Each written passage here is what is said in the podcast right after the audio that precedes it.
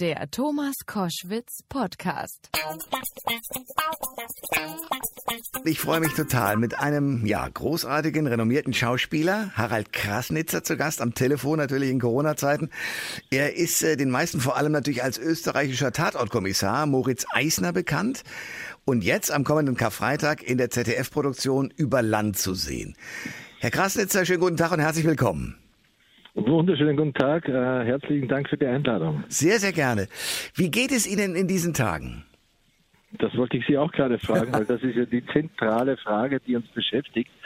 Ähm, äh, fangen wir mal mit Ihnen an. Äh, das ist der wesentlichere Teil. Wie geht es Ihnen? Weil Sie müssen ja sozusagen die Stellung halten und äh, sind ja natürlich äh, tagtäglich auch an der Front. Das ist so, wobei natürlich äh, wir sind hier gut geschützt und in einem geschützten Raum. So Studios sind ja nicht wie beispielsweise Supermärkte oder oder auch Krankenhäuser sozusagen mit mit hohem Publikumsverkehr gesehen. Also uns und das ist ja nicht nur einer, sondern es ist ein ganzes Team. Uns geht's hervorragend ähm, und vor allen Dingen habe ich, äh, das ist ein wirkliches Privileg, immer noch die Möglichkeit sozusagen von zu Hause in das Funkhaus zu fahren und wieder zurück. Das haben andere Okay. nicht im Moment. Wie geht es Ihnen? Äh, mir geht's äh, im Prinzip gut, muss ich sagen. Äh, unsere Dreharbeiten wurden natürlich auch abgebrochen. Äh, das klingt jetzt dramatisch. Ich halte das aber für die einzig richtige und wahrhaftige Lösung derzeit. Und äh, wir sind dann alle nach Hause geschickt worden. Ich bin jetzt zu Hause in Wuppertal, äh, sitze in meinem Garten und äh, schaue mal, was das Osterwochenende bringt. Ja, in der Tat. Sie sind ja sozusagen, wenn man so will, auf in zwei äh, Heimaten oder zwei Zuhause unterwegs, nämlich einmal in Wuppertal und zum anderen auch äh, in Ihrer Wahlheimat Tirol. Ist das richtig? nee, Tirol bin ich weniger, wenn, dann eher in Wien. Ah, okay. Ja. Äh, und ja, wie, wie, wie sehen Sie sozusagen von Wuppertal aus jetzt auf Österreich? Wie, wie nehmen Sie da sozusagen Freunde und Verwandte wahr? Wie, wie fühlen die sich? Weil die ja im Gegensatz zu uns, die wir in Deutschland sind, äh, haben die ja richtig eine Ausgangssperre in Österreich, während wir ja nur eine Kontaktsperre haben. Gut, also ich sag mal so, die Ausgangssperre, die, die, die Wortfindung ist äh, gegebenenfalls äh, vom Bundesland zu Bundesland ja auch in Deutschland unterschiedlich. Äh, wir haben in Bayern ja etwas strengere Regeln, als das hier in Nordrhein-Westfalen der Fall ist. Ja. Äh, und in Hessen, glaube ich, ist es wieder anders. Äh, Fakt ist aber, dass wir alle in unserer Mobilität und in, unserem, äh, in unseren sozialen Kontakten sehr eingeschränkt sind. Also ich glaube, dass das aber momentan für die Gegebenheit auch die richtige Angelegenheit ist. Ich habe angefangen, äh, Postkarten zu schreiben. Ich habe in meinem Archiv gewälzt und habe alte Ansichtskarten, die Cool. ich irgendwann mal als Jugendlicher bekommen habe, von irgendwelchen Leuten, die habe ich jetzt alle genommen und habe sie überklebt, nachdem ich sie nochmal sorgsam gelesen habe und schreibe jetzt Ansichtskarten an Freunde. Manchmal ist ein Gedicht drauf, manchmal ist einfach nur so der Tagesgedanke drauf und plötzlich beginnt man etwas anderes, einen anderen Aggregatzustand wahrzunehmen. Das ist das Einzige, womit ich sozusagen in mir derzeit die Zeit vertreibe und versuche auch meine Gedanken irgendwie an alle jene, die da gefährdet sind. Das ist in erster Linie meine Mutter, die jetzt im Sommer 90 wird. Wow. Und äh, mein Schwiegervater, der Gott sei Dank hier um die Ecke lebt und den wir gemeinsam gut versorgen können und der auch am Schluss zu den Risikopatienten zählt. Der Grund, warum wir miteinander telefonieren, ist äh, die ZDF-Produktion vom nächsten Freitag, von Karfreitag, über Land. Das ist eine ja, wunderbare Serie und Sie sind, haben dort, das, so geht der ganze Film los, Ihren besten Freund müssen Sie mit einer Rede zu Grabe tragen. Für die Damen und Herren, die den, die ganzen äh, Teile davor nicht gesehen haben, um was geht's da drin? Äh, Im Wesentlichen äh, ist mein Vorgänger, der Franz Xaver Kreuz, ähm, aus dieser Geschichte äh, irgendwann mal ausgestiegen.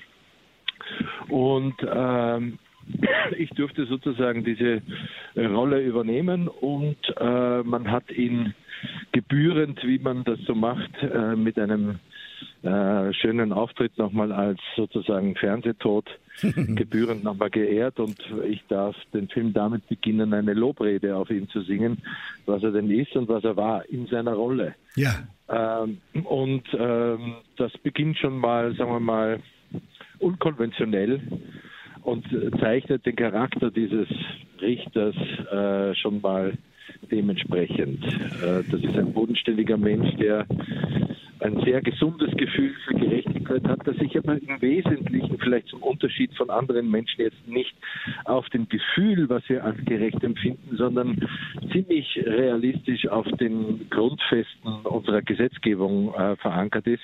Und das fand ich total spannend, so wie das der Franz Xaver Bogner, der Regie gemacht hat und die Bücher geschrieben hat, gezeichnet hat. Dieser Richter ist großartig, weil er so eine Mischung ist zwischen ich stehe auf dem Fußboden und weiß genau, was ich will, aber er hat auch eine gewisse Schlitzohrigkeit. Ja, sagen wir mal so, die wird man wahrscheinlich immer in der Welt brauchen, um an das zu kommen, was wir gemeinhin die Wahrheit nennen. Äh, wir wissen, die Wahrheit ist ein sehr kurzlebiges äh, Instrument, äh, was heute noch richtig und wahr ist, ist morgen vielleicht schon falsch und katastrophal. Äh, aber der versucht zumindestens äh, diesem immer in Bewegung befindlichen Fluidum äh, irgendwie nahe zu kommen. Und das macht er durchaus auch mit Schlitzohrigkeit. Da gebe ich Ihnen recht. Sie spielen da den Hans Bachleitner, den Richter, und haben, mhm. ich will nicht zu viel verraten, aber eine besondere Frau an Ihrer Seite, die Sie zunächst mal durch die ganze Gegend fahren muss äh, zu den verschiedenen Fällen. Diese Frau ist ja unglaublich, gespielt von Maria Simon unabhängig davon, dass Maria Simon als, als Mensch äh, unglaublich ist, also in ihren Qualitäten und in ihrer in ihrem Freigeist und in ihrer Kraft und in ihrer Energie und auch in ihrer Menschlichkeit. Äh, hat mich das sehr fasziniert, die Begegnung mit ihr als Schauspielerin.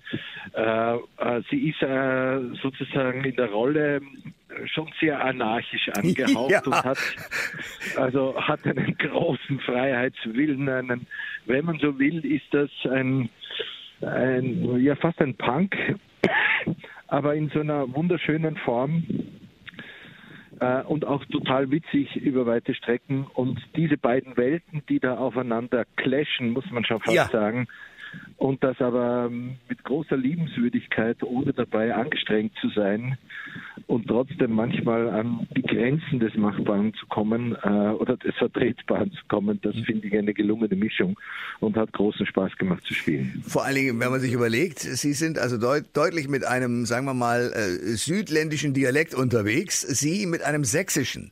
Da prallen wirklich Welten aufeinander. Absolut, wobei sich sozusagen die Welten in erster Linie sprachlich äh, äh, kennzeichnen, aber äh, sagen wir mal in der Haltung oder in dem, was wir wollen, sind wir uns wahrscheinlich gar nicht so fern und gar nicht so so fremd. Äh, die Herangehensweise äh, ist es und das hat eher wahrscheinlich etwas damit zu tun, dass wir in unterschiedlichen Generationen verankert sind. Ja. Sie spielt äh, sozusagen eine etwas jüngere Frau und äh, im sozusagen besten Alter, ja, und äh, ich äh, spiele doch schon einen etwas reiferen Richter, der im Grunde genommen, muss man sagen, nur mehr wenige Jahre bis zu seiner Pensionierung hat. Wir äh, sprechen über den Film, der am Karfreitag zu sehen ist im ZDF, über Land, aber natürlich auch über die Dinge, die da sozusagen eine Rolle spielen äh, in dem Film und sozusagen auch auf den privaten Menschen Harald äh, Krasnitzer möglicherweise strahlen und auch umgekehrt. Zum Beispiel die Frage, weil es geht ja um den besten Freund, den Sie da äh, am Anfang dieses Films ähm, mit einer Rede würdigen. Haben Sie so einen besten Freund? Habe das große Glück in meinem Leben, zwei beste Freunde zu haben, äh, die also dann wirklich als beste Freunde zu bezeichnen sind. Wenn ich genauer nachdenke, kommt sogar noch eine dritte Person dazu. Ähm, und äh, das ist schon ein sehr großes Glück. Und da ist eben genau das, was mich an Freundschaft wirklich fasziniert. Diese viel gerühmten Worte, ruf an, wenn was ist, egal ja. zu welcher Uhrzeit, äh, findet dort statt und kann stattfinden ohne Irritation und ohne wie immer geartete Komplikation und es hält seit 40 Jahren.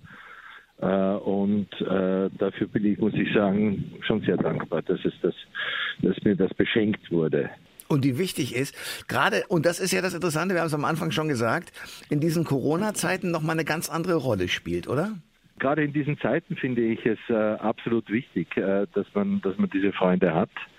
Aber wir begegnen natürlich jetzt gerade äh, äh auch viele andere Menschen, die äh, plötzlich auf ganz unkonventionelle und unglaubliche Art und Weise eine Solidarität oder eine Menschlichkeit zutage bringen, dass ich bis vor wenigen äh, Monaten oder vielleicht wenigen Wochen äh, nie so oder schon lange nicht mehr so erlebt habe wie Leute aufeinander zugehen oder wie Leute aufeinander achten oder äh, sich respektieren oder auch gegenseitig helfen. Äh, will vielleicht nur kurz eine Begegnung in einem Supermarkt mit einer Angestellten eines Supermarktes, die eine große Packung Klopapier äh, unterm Arm hatte und bei der Kasse stand.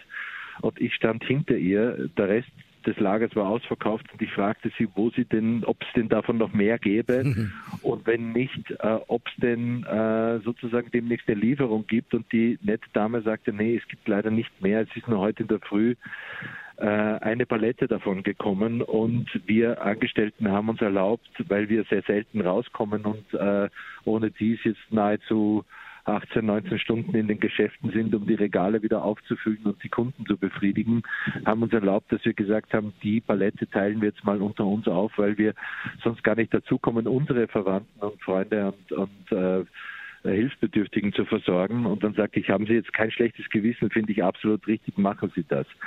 Sie geht vor zu ihrer Kollegin, nuschelt der was ins Ohr, kommt zurück und sagt, sie brauchen es nur noch bezahlen. Und sie hat mir einfach diese Rolle überlassen und ich fand das so irre. Ja, also wie dann plötzlich jemand, der selber äh, gerade am Limit ist mit seiner Arbeit, der ohne dies keine hohe Resonanz bekommt, weil wir diese Leute ja ansonsten eher immer unachtsam oder eher respektlos behandeln, plötzlich äh, eine so hohe Kompetenz zeigt, ja, und auch bereit ist, von sich selbst noch abzugeben, von dem wenigen, was die ohne dies haben. Das hat mich so derartig berührt, ja, ja dass äh, ich äh, ja wirklich äh, nach zehn Minuten in dem Laden gestanden bin und überhaupt nicht begreifen konnte, was da jetzt passiert ist. Ja über Land. Das werden wir am nächsten Freitag sehen. Sie sind ja auch lange auf, auf Bühnen gestanden und haben Theater gespielt. Oder machen Sie es auch noch?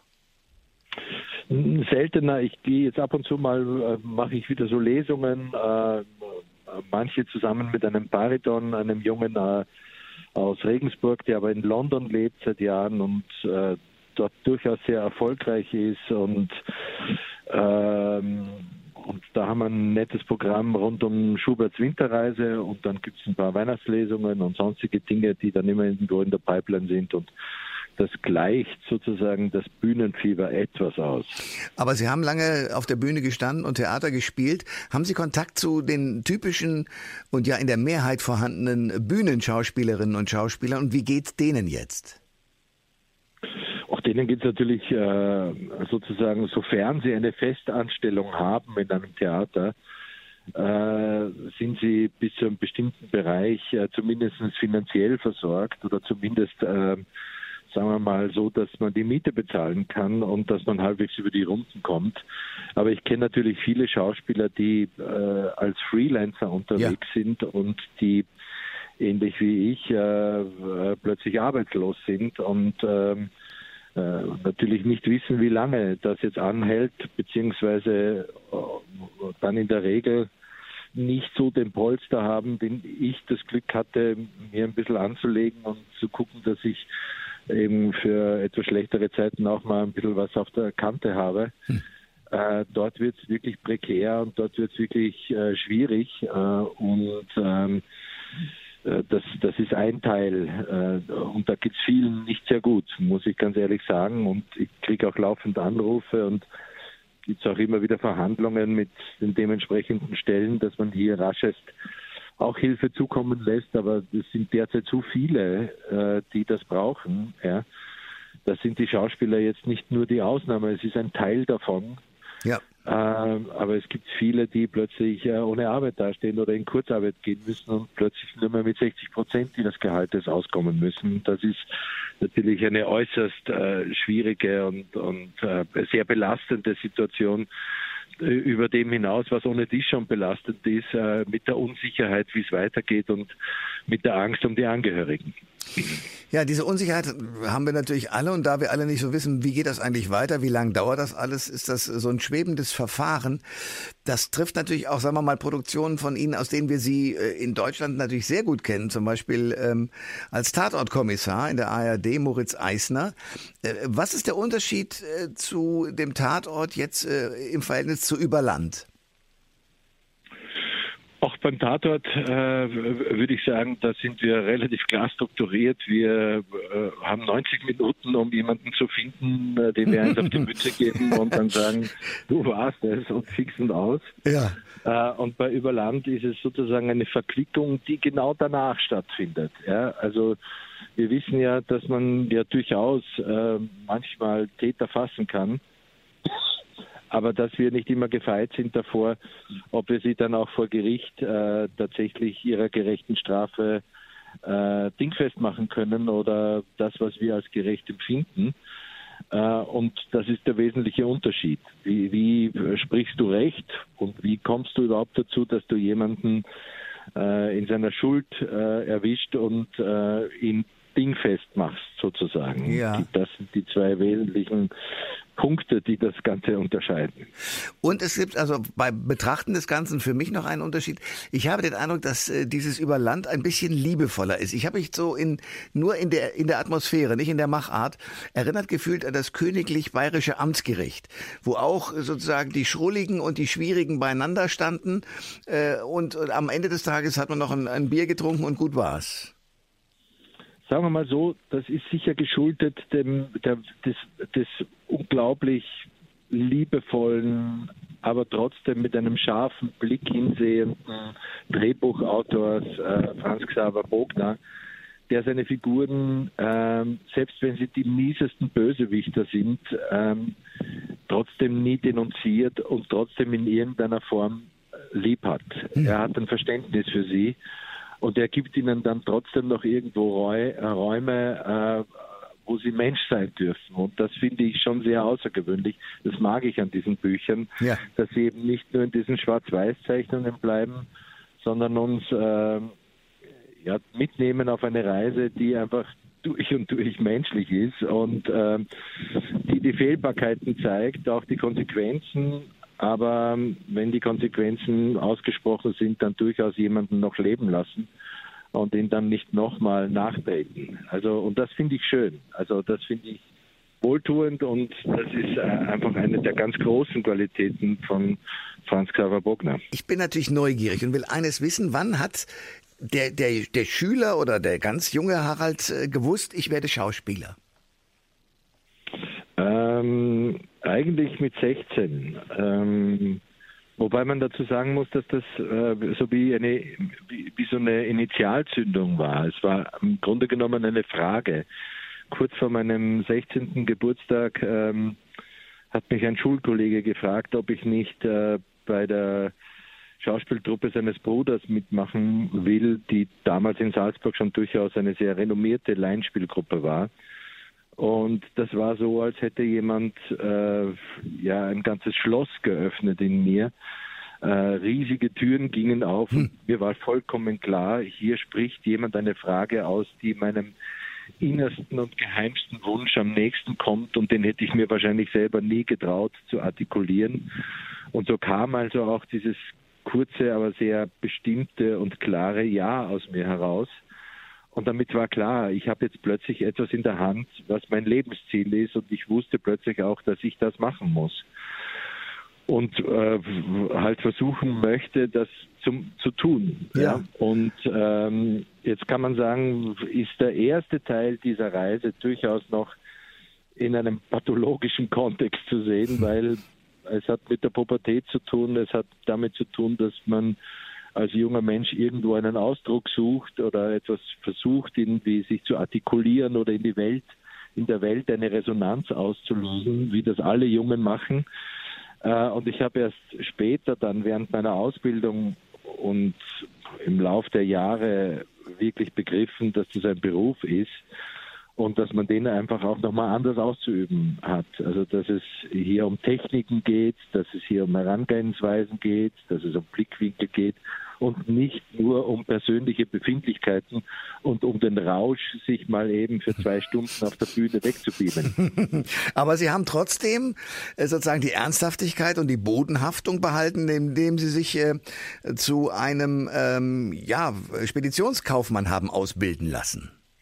Ja, sagen wir mal so, das war, das war ein Kompromiss, das war sozusagen ein, ein Konsens mit meinen Eltern, die ich kann es mir äh, vorstellen, genau. Darin also quasi die anständige Variante meines meines meines Lebens äh, wahrgenommen haben oder sehen wollten. Ähm, durchaus alles verständlich und nachvollziehbar. Eltern sind so gestrickt, dass sie schauen, dass ihre Kinder auf gesunden Füßen stehen und für sie war der Beruf des Schauspielers, im Speziellen für meinen Vater, ähm, äh, eher, sagen wir mal, von zweifelhafter äh, Natur, weil man eben weniger, dass er das nicht mochte. Er hat ja selber diese Erfahrung gemacht. Äh, es ging mehr um die Angst, dass man es nicht schafft und dass man dann plötzlich mit Mitte 20 dasteht und äh, keine Ausbildung hat und äh, nicht mehr weiter weiß und von einer prekären Situation in die nächste kommt. Und nachdem ich eher aus einem sehr einfachen Familienverhältnis komme, ähm, war das natürlich immer die oberste Angst. Wie überwinden wir die Prekariatssituation? Und ja. das wollten meine Eltern natürlich äh, für die nächste Generation tunlichst vermeiden. Und insofern musste ich dann den Speditionskaufmann lernen. Was mir nicht geschadet hat, muss ich dazu sagen. Ja. Weil man die Realitäten des Lebens kennenlernt bei der Gelegenheit, oder?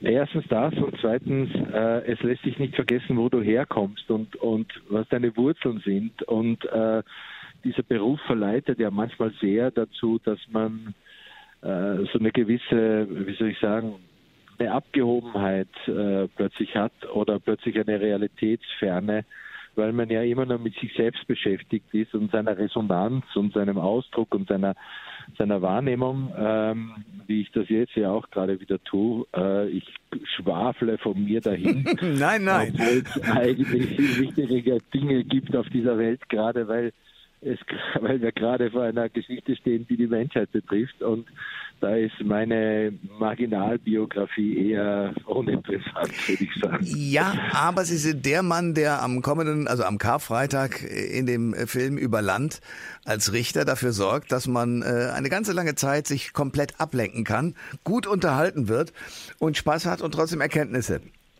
äh, Harald Krasnitzer, danke für das Gespräch. Sie in Wuppertal, ich, ich, im Studio und ich hoffe das nächste Mal wieder, wenn diese Corona-Situation vorbei ist, auch wieder von äh, Angesicht zu Angesicht. Danke sehr. Danke Ihnen und wir werden das schaffen und es wird danach weitergehen, auch wenn es uns wirklich viel kosten wird und viel, viel noch passieren wird, aber es geht auf jeden Fall weiter. Das ich danke ich Ihnen und wünsche allen eine gute Zeit und viel Kraft. Alle Informationen zur Sendung gibt es online auf thomas-koschwitz.de.